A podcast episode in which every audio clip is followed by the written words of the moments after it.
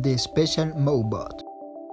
Los robots son una representación idealizada de la perfección humana, cuya única misión es hacer la vida del ser humano mucho más sencilla.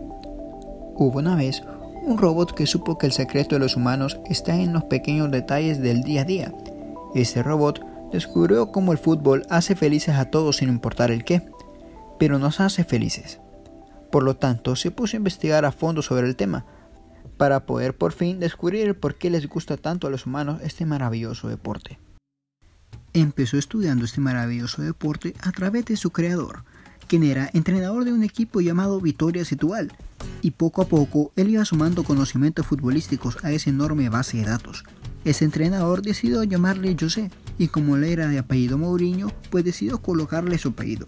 De esta forma llegaba a la luz un robot que revolucionaría todo, llegó a la luz José Mourinho. Mourinho, consciente que tenía que aprender de los mejores, conoce un gran ícono del tema, y así es como conoce a un viejo entrenador de inglés, llamado Bobby Robson, que a cambio de enseñarle muchas cosas del fútbol, él iba a enseñar a traducir a sus jugadores lo que él quería plasmar dentro del juego. El robot estaba feliz, ya estaba con los sabios de la materia. Luego de estar en el Barça y rechazar una propuesta de segundo en el Newcastle, decidió aventurarse en el fútbol portugués como primer entrenador del Benfica, pero las cosas no le fueron muy bien con el presidente del equipo. Pasó una temporada después al Leiria, un equipo muy humilde portugués, que sin embargo los llevó al quinto puesto de la liga portuguesa, a un puesto del Benfica. Nada mal para este robot del fútbol. Muchos banquillos peleaban por tener dicha inteligencia artificial en sus vestuarios, y el Porto sería el indicado para Mou. Luego de muchos años malos en Porto, la llegada de Mourinho haría un cambio en cada uno de sus jugadores, dándole garra y corazón a todos sus jugadores. Ejemplo de ellos son Ricardo Carvalho, Deco, Elder Postiga y su capitán Jorge Costa. Tras este cambio la realidad del Porto fue otra y lograron conquistar seis trofeos en la era de José Mourinho, en la que resaltan dos ligas, una copa, una Supercopa de Portugal, una Europa League y la favorita de todos, una UEFA Champions League. Definitivamente, Mourinho había alcanzado un nivel alto de comprensión del juego. La máquina ya era todo un maestro. Su sistema operativo ya era muy pesado para estar en el Porto una temporada más, por lo cual, con la Champions League al brazo, un dueño ruso decide fichar a esta inteligencia artificial con la intención de fabricar al mejor equipo del mundo. Ese equipo sería el Chelsea. Llegó presentándose y autoproclamándose como The Special One, con fichajes como Sech, Drogba, Ashley Cole, Makelele, etc. Formaría un equipo de ensueño.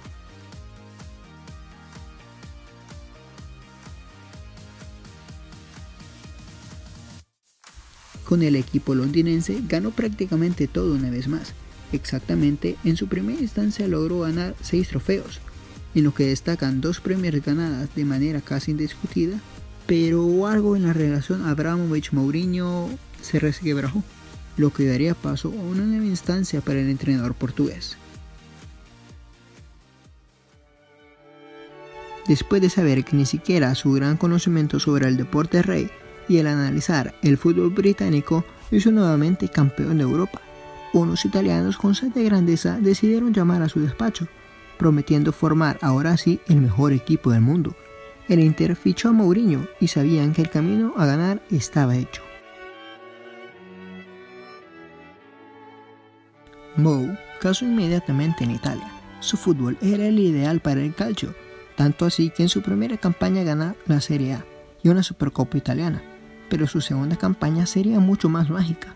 Luego varias polémicas con su ex equipo, el Fútbol Club Barcelona, y en especial con su nuevo entrenador, el filósofo Pep Guardiola, Mourinho logra ganarles una serie en su casa y ante su público, transportándolo por fin a la final de la Champions League en Madrid, cuya final no sería problema, pues logra ganar la orejona ante el Bayern Múnich. No contento con ganar la Champions, también gana la Copa Italia y como cereza pastel, la Liga era oficial. Mourinho por fin pudo encontrar la fórmula perfecta del fútbol. Lo había ganado todo en una campaña. Decidió quedarse en Madrid tras la final. El estadio simplemente le gustó mucho. Días después se anunció que sería el nuevo entrenador del Real Madrid, con la única misión de parar a sus némesis, el Barcelona y Guardiola. Su arribo a la capital española sería junto a su guerrero incondicional Ricardo Carvalho entre la manga. Su primera temporada logró hacer un equipo ideal para jugar rápido, claro para las transiciones ofensivas, comandadas por un Fideo rapidísimo, un ilusionista que era capaz de mover las cosas con sus enormes ojos y claro, un super soldado, o mejor dicho, un supercomandante. Ganaría la Copa del Rey en su primer año, rompiendo una larga maldición con este trofeo para el equipo blanco. Pero hubo un mes en que todo giró sobre él, y entre ya muchas veces mencionado su némesis. Se mandaban recados para la historia, así crecía una enemistad para ver quién tenía la supremacía del fútbol mundial. Sí, esta pelea era entre un robot y un filósofo. La siguiente temporada fue igual, cada entrenador se llevó un trofeo, Mou se llevó la liga y Pep la copa. Los esperaba la Champions para medirse una vez por todas en Múnich, pero tanto como Bayern como el Chelsea despedazaron las ilusiones de todo el mundo. Nos quedamos a las puertas de la final de las finales en la Champions League. La siguiente temporada sin Pep en España, Mourinho se sentía relativamente solo y su equipo no lo hizo de la mejor manera. Decidió marcharse a un lugar conocido para él. Chelsea lo recogió de nuevo con los brazos abiertos.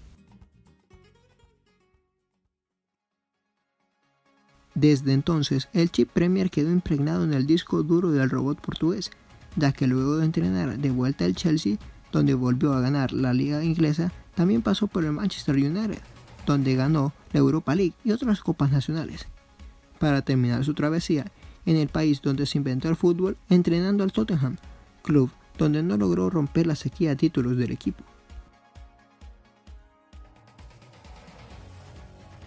Luego de varias dudas sobre su capacidad, José regresa a donde fue feliz, Italia. Ahora con sed de revancha, regresa a Roma, con la única misión de seguir demostrando quién sigue siendo la mayor inteligencia artificial del mundo del fútbol. José Mourinho es un personaje que no deja indiferente a nadie, un genio letra por letra.